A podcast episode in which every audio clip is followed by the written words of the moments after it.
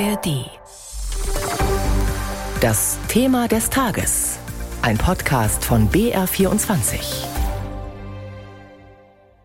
Mit Theresia Graf. In Bayern sitzt das Geld nicht mehr so locker wie in früheren Jahren.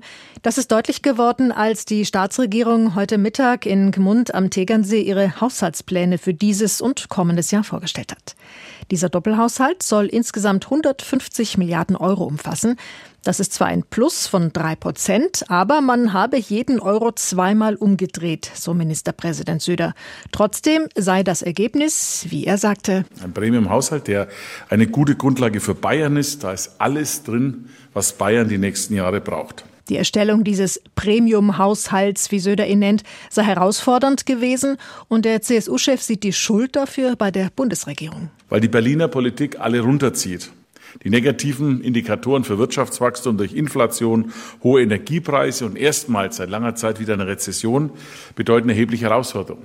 Die weithin nicht gelöste äh, Migrationsherausforderung führt auch zu enormen Ausgaben bei uns von insgesamt 5 Milliarden Euro, die wir verangeschlagt haben. Und Bayern zahlt zusätzlich für fast alle durch den Länderfinanzausgleich von über 9 Milliarden Euro.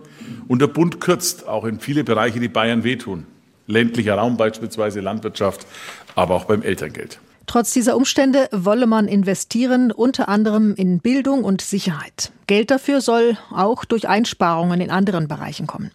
Söder hat dabei vor allem Personalabbau in der Verwaltung im Blick. Die Opposition in Bayern übt scharfe Kritik an den Haushaltsplänen. Für Andreas Jurka von der AfD und Claudia Köhler, der haushaltspolitischen Sprecherin der Grünen, geht es dabei um Grundsätzliches. Es ist halt schon wieder das gleiche Problem, dass der Haushaltsentwurf viel zu äh, spät kommt und wir mittlerweile wieder der, bald wieder ein halbes Jahr in der vorläufigen Haushaltsführung sind und dementsprechend auch nicht beurteilen können, was denn jetzt, wie die Einzelposten denn aussehen, wer denn konkret. Wir sind ja momentan nur bei Ankündigungen. Am schwierigsten finde ich eigentlich, dass der Ministerpräsident eines Bundeslandes erklärt, er habe innerhalb von 24 Stunden den Haushalt zusammen mit den Fraktionen entschieden. Dadurch nimmt er das ganze parlamentarische Verfahren, das zwei Lesungen im Landtag vorsieht, vorweg. Sagen Claudia Köhler von den Grünen und Andreas Jurka von der AfD.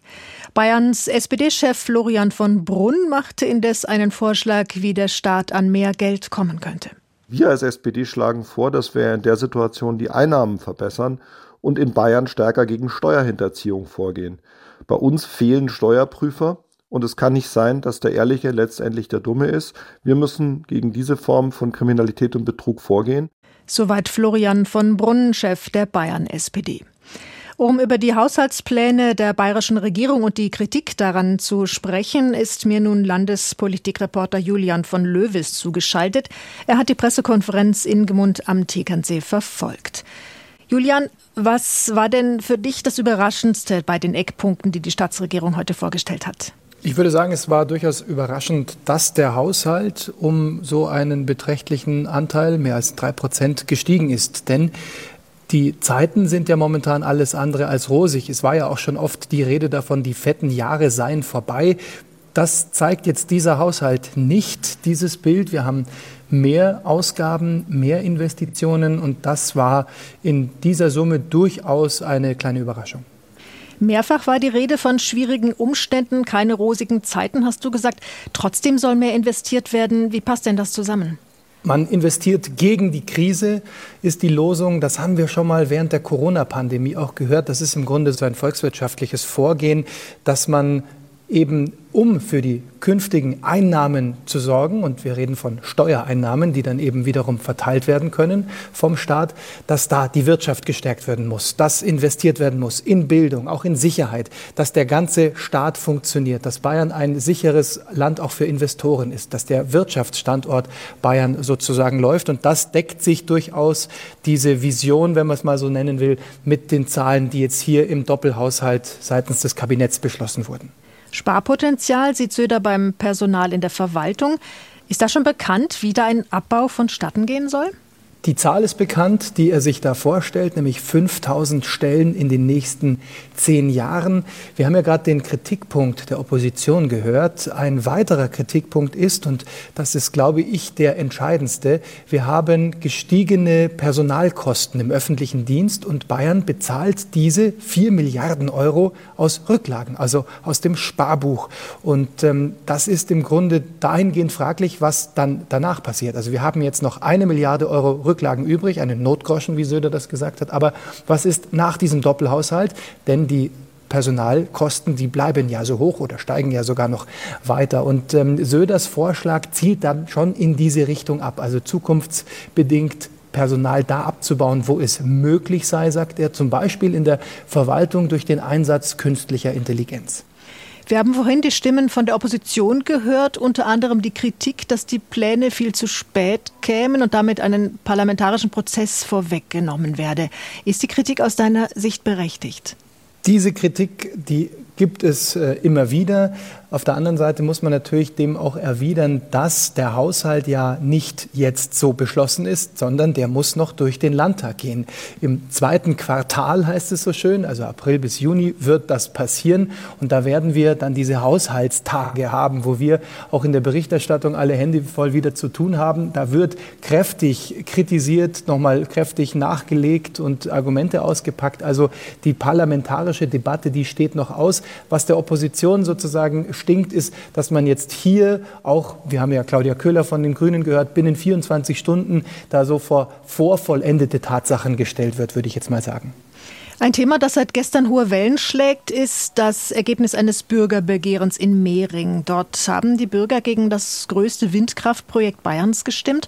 Konkret bedeutet das, dass rund ein Viertel der Windräder, die für den Windpark im Landkreis Altötting vorgesehen waren, aus der Planung rausfallen könnten.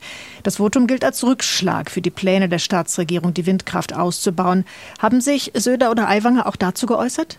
Ja, beide sogar dezidiert, sogar in ihren Anfangsstatements. Und das ist ein Zeichen dafür, dass das Thema durchaus ernst ist. Söder hat aber begonnen, das ist kein Beinbruch. Das muss man jetzt aber auch mal so ein bisschen differenzierter versuchen zu betrachten, denn es ist natürlich schon ein schwerer Schlag gegen dieses Vorhaben, aber auch juristisch, rechtlich, alles sehr, sehr kompliziert. Das muss jetzt geprüft werden, denn möglicherweise könnte der Investor durchaus justiziable Möglichkeiten haben, das am Ende durchzufechten.